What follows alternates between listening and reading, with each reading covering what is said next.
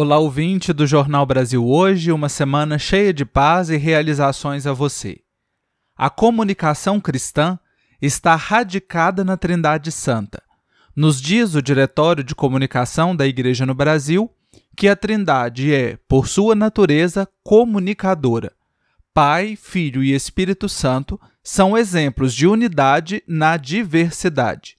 Só a partir deste início do parágrafo 39 nós já temos elementos suficientes para este breve comentário de hoje.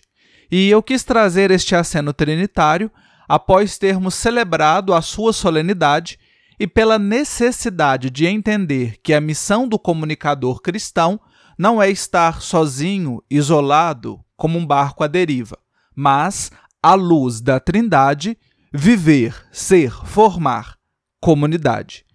Dos parágrafos 39 a 54 do diretório, nós conseguimos compreender bem esta relação e encontramos o sentido do fazer comunicativo na igreja.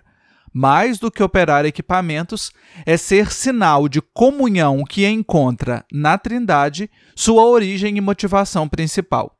Na Trindade, a igreja torna-se sinal e exemplo de comunicação, sacramento e mistério de comunhão para a humanidade, nos diz o diretório. A comunhão é um antídoto, uma vacina contra o individualismo que impera em nosso tempo e que vai aos poucos também minando as nossas relações eclesiais. Está aí um grande desafio que nós, comunicadores, temos a vencer.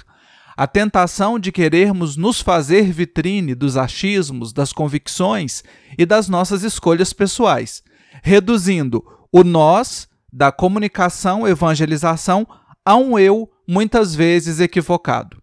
A comunhão na qual a igreja vive atualiza-se mediante processos que implicam o serviço, o diálogo, o anúncio e o testemunho de comunhão.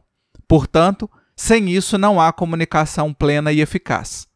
Olhando para a Trindade Santa e a sua relação comunicativa, podemos ecoar as palavras do Diretório de Comunicação no parágrafo 53.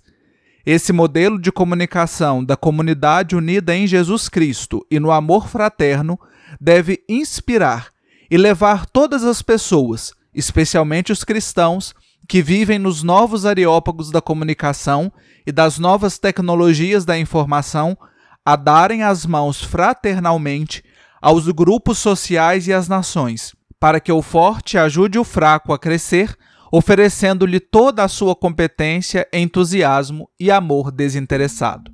Olhemos para a Trindade e sejamos comunhão, comunicação.